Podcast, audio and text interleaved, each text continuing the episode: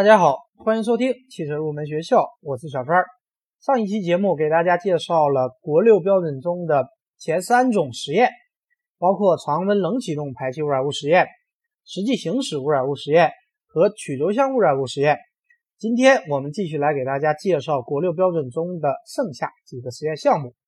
首先，我们来说一下次型实验，也就是蒸发污染物实验。这项实验仅适用于以汽油为燃料的轻型车。之前的课程我们讲过，蒸发污染物是指汽车排气管排放之外，从汽车的燃料系统损失的碳氢化合物蒸汽，特别是汽油车。车用汽油机的蒸发污染物主要有四个来源：运转损失、热进损失、呼吸损失和加油损失。运转损失是指汽车行驶时。从发动机燃油系统溢出的燃油蒸汽，对于设计正确且运行正常的汽车发动机来说，运转损失数量极少，一般可以忽略不计。然后说一下热浸损失，热浸损失是指汽车停止行驶时，发动机周围失去了风扇和迎面风的冷却，发动机的残余热量使燃油温度升高而造成的蒸发损失。它主要发生在汽车停车后一小时或者更短的时间之内。第三个，我们来说一下呼吸损失，它是指昼夜温差变化较大造成的燃油系统的蒸发损失。温差会造成油箱的呼吸或者换气现象，使油箱内的汽油蒸汽溢出，这就是呼吸损失。最后一个，我们来说加油损失，加油损失。是指汽车在加油过程中所造成的汽油蒸发损失，包括加油时油箱中汽油蒸汽的溢出、加油时燃油液滴的飞溅和燃油的泄漏。而且，加油污染物的排放控制也是国六标准的一个重要的变化。加油过程污染物被单独定义为七型实验，马上我们也会讲到。所以，对于四型实验，也就是蒸发污染物实验。重点检查的项目就是热浸损失和呼吸损失。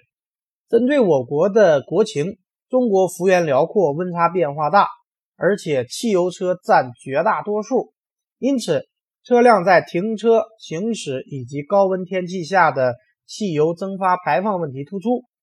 之前的国五采用要求比较低的欧洲标准，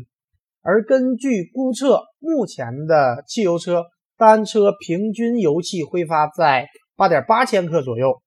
而国六标准中的四型实验借鉴了美国现有的蒸发排放测试规程，并简化了测试的流程。整个实验包括以下几个阶段：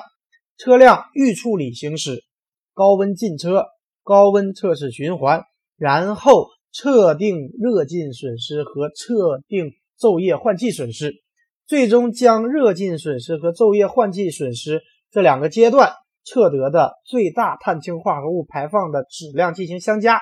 作为实验的总结果。那么和国五相比，国六标准规定的试行实验有哪些变化呢？国五对于车辆的预处理采用 NEDC 循环，而国六变成了 WLTC 循环的低速加中速加两个高速段组成，同时。国六标准中也增加了三十八摄氏度高温进车和高温行驶，以测试车辆的热进损失。国六标准中的进车温度和实验温度都是要高于国五标准中规定的温度。另外，昼夜间呼吸损失排放测试的时间由原来的二十四小时延长到现在的四十八小时，并且国六的试行实验也增加了对。汽油混动车辆的实验要求，所以我们可以看出，与国五相比，自行实验的实验过程变化比较大，而且实验的要求也更为严格。即便我们不考虑加严的测试循环和条件，国六蒸发排放限值为零点七克每次，比原来国五限值的两克每次加严了百分之六十五，这对蒸发排放控制水平。提出了更高的要求，所以说国六蒸发排放的大幅度加严，也给蒸发控制带来了巨大的挑战。我们以轿车为例，蒸发结果从两克减少到零点七克，加盐幅度为百分之六十五。要想达到新标准的要求，首先我们要提升碳罐的工作能力，并且采用低渗透的油管和油箱等燃油系统。另外，在其他零部件的挥发性污染物控制上，也必须要下足功夫。因为对于蒸发污染物，它既包括油箱、油管等燃油系统通过渗透、挥发、泄漏等方式排出的燃油蒸汽或者碳氢化合物。它也包括轮胎、油漆、塑料件等其他车辆部件挥发出的有机化合物 VOC，所以对这部分部件的挥发性污染，我们也要加以控制。说完了蒸发污染物实验，我们来说五型实验，也就是污染物控制装置耐久性实验。国六标准规定，汽车生产企业可以在底盘车工机上或者在试验场内进行耐久性实验。可以采用发动机台架老化实验方法进行耐久实验，也可以采用替代的老化实验方法，但是必须要提供详细的书面说明来证明实验的等效性。也可以在实验场进行耐久性实验，而国六标准中的耐久性实验与国五相比基本不变，采用相同的道路和台架实验循环。其中，国六 A 阶段规定的耐久里程为十六万公里，而国六 B 阶段规定的耐久里程为二十万公里。说完了五型实验，我们再来说六型实验，也就是低温冷启动排气污染物实验。六型实验是指低温下冷启动后，排气中一氧化碳、碳氢和氮氧化物排放的实验，主要考察车辆在零下七度左右的环境温度下行驶，它的排放的情况。实验过程是这样的：在零下七摄氏度的环境下，按照新 WLTC 循环的低速段和中速段循环进行实验。实验期间不能终止，从发动机启动我们就要开始采样，而且每一次实验测得的排气污染物排放量都不能超过限值。如果第一次实验排放结果满足要求，则可以判定实验通过；否则应该进行第二次实验。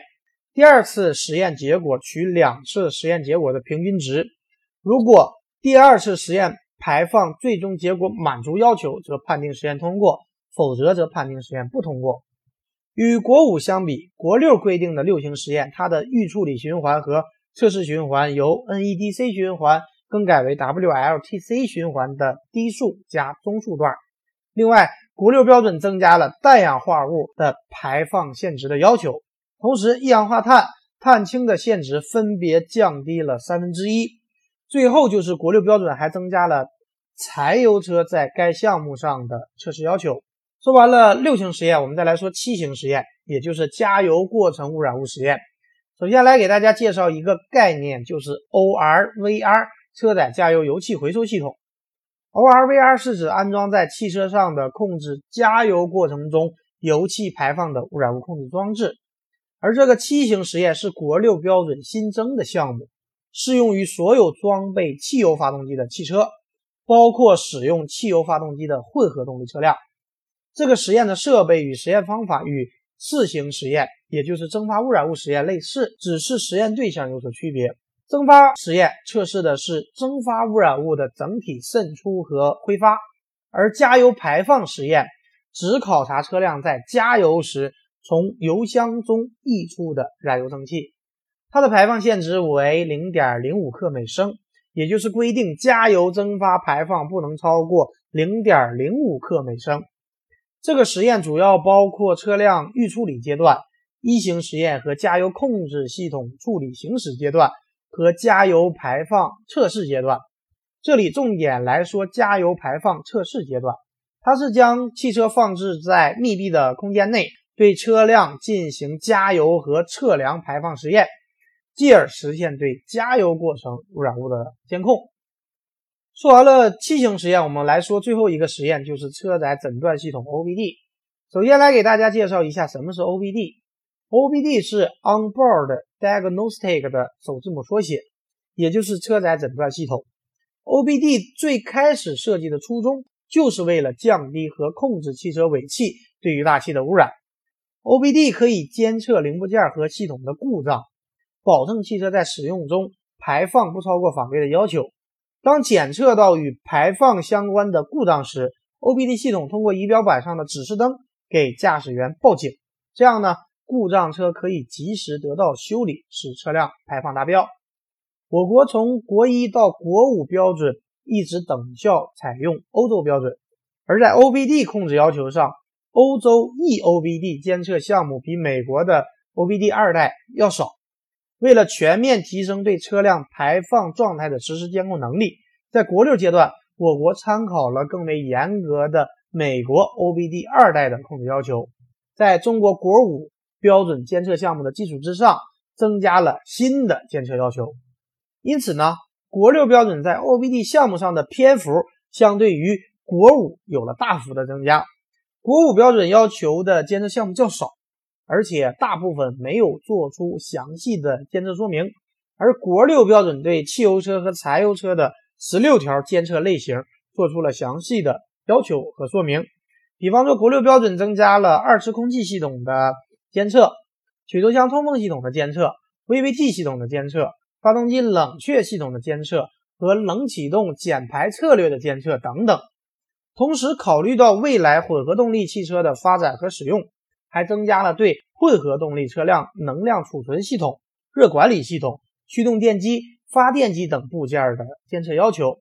最后就是国六标准的 OBD，实际的监控频率相比国五也更为的严格。那么大家可能会有疑问，OBD 系统是如何实现对各个系统进行监测的呢？这里我们也挑几个典型的例子来给大家讲解一下。第一个监测的项目就是三元催化器。三元催化器的作用就是将汽车尾气中的有害气体一氧化碳、碳氢和氮氧化物转换为无害的氮气、水和二氧化碳，使排气得到净化。正因为三元催化器有降低尾气排放的作用，所以需要监测它的性能，防止失效。那么 OBD 是如何监测催化器性能的呢？通常在三元催化器的上游有一个氧传感器。这个传感器的作用主要是不断检测发动机尾气中剩余氧气的含量，根据氧气的含量可以判断吸入发动机的混合气是稀还是浓。剩余的氧含量多，说明混合气稀；剩余的氧含量少，说明混合气浓。发动机电脑根据这些信息来改变喷油量，匹配最佳的混合气。而当尾气经过三元催化器以后，剩余的氧含量将会大大减少。所以在三元催化器的下游还会有一个氧传感器，由于经过三元催化器以后氧含量减少，所以三元催化器上游和下游的氧传感器检测到的信号是不同的。那么如果上游和下游的氧传感器信号接近一致，就说明三元催化器失效或者性能下降，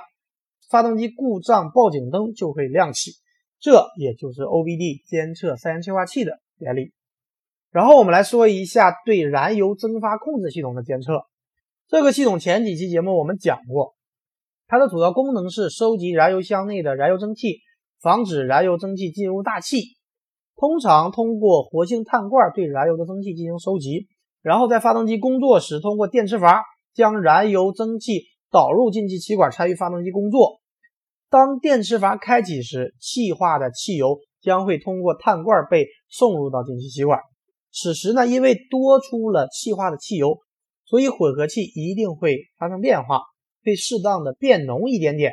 所以氧传感器的信号也会发生变化。因此，OBD 可以通过这个变化来监测燃油蒸发控制系统的性能。接下来来给大家说一下 OBD 是如何监测发动机是否存在某一个气缸不点火的失火现象。因为当某一个点火系统发生故障时，吸入气缸的混合气不能被及时点燃，大量的碳氢被直接排出气缸，一部分碳氢在排气管中燃烧，可能会导致三元催化器损坏，而另一部分没有燃烧的，则会直接排向大气，造成污染。所以需要对发动机失火进行监测。OBD 可以通过曲轴转速来监测是否存在失火现象，因为如果发动机某一个气缸不点火，会导致曲轴转速不稳，因此呢。可以进行监测。最后还有，比方说 OBD 可以通过前氧传感器来实现对二次空气燃烧系统的监测，也可以通过空气流量计监测废气再循环系统的性能等等。国六标准规定的 OBD 监测项目很多，这里就不给大家一一进行介绍了。好的，以上就是本期节目的全部内容。到此，关于国六标准的解读专题也全部给大家介绍完了。希望这个专题可以对大家有所帮助。感谢大家收听今天的汽车入门学校，我们下期节目再会。